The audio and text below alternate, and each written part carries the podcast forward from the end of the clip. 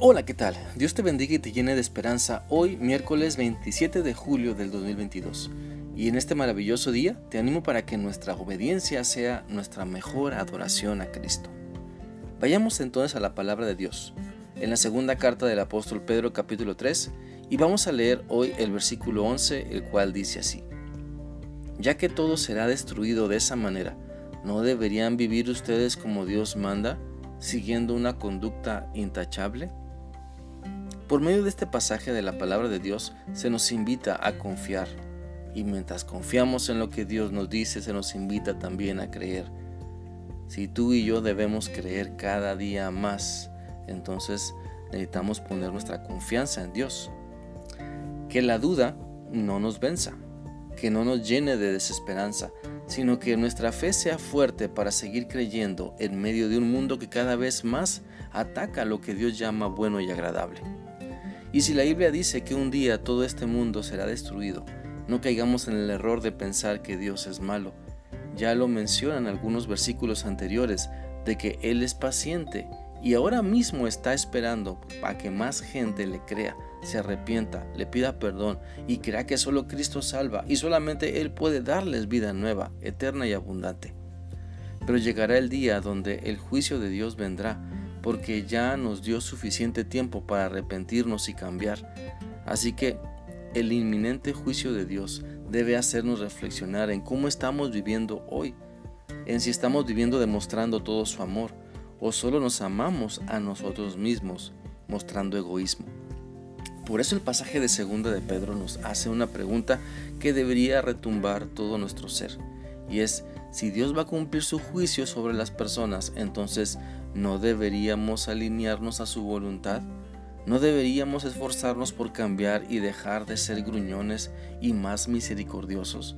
¿No deberíamos esforzarnos por dejar de ser de, bueno, esforzarnos por dejar de ser perversos y ahora que su amor domine la totalidad de nuestra vida? Y cuando este pasaje habla de una conducta intachable, bueno, no está hablando de perfección, sino de reconocimiento de nuestras faltas, que nos lleve a una búsqueda cada vez mejor de Dios, donde podamos entender la importancia de alabarle, de darle gracias, de confesar nuestros muchos pecados, de interceder por las demás personas, mostrando el mejor testimonio que podamos dar.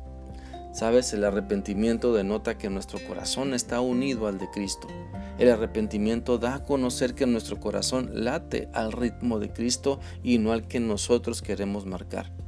Por eso el arrepentimiento nos ayuda a purificarnos de todo lastre y cadena del pecado y nos ayuda para que la palabra de Dios permanezca en nosotros. Por eso la Biblia dice en Hechos 3:19 lo siguiente, por tanto, para que sean borrados sus pecados, arrepiéntanse y vuélvanse a Dios. Mira, hoy Dios nos da tiempo para que volvamos a Él. Dios nos da el tiempo para que pensemos mejor las cosas que estamos practicando. Dios nos da tiempo para que salgamos de la rebeldía y encontremos el maravilloso camino de obedecer. Dios nos da tiempo para que creamos que Él nos juzgará y tendremos que dar cuenta delante de Él por nuestras acciones. Te invito entonces a no pensar que, que tú no pecas. No pienses que ya has conocido a Dios y no necesitas arrepentimiento, porque la Biblia dice que todos pecamos.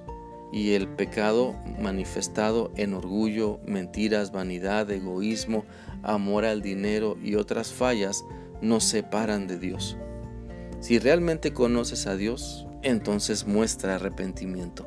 Ten la humildad para reconocer tus muchas fallas, que Dios siempre es generoso para perdonarnos y limpiarnos de todo mal cuando reconocemos ese pecado.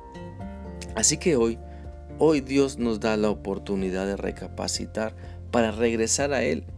Hoy Dios nos da la oportunidad para creer que necesitamos dejar de seguir nuestro camino, nuestra vida, nuestro propio destino y reconocer que el camino que lleva a Dios hay que caminarlo con Cristo.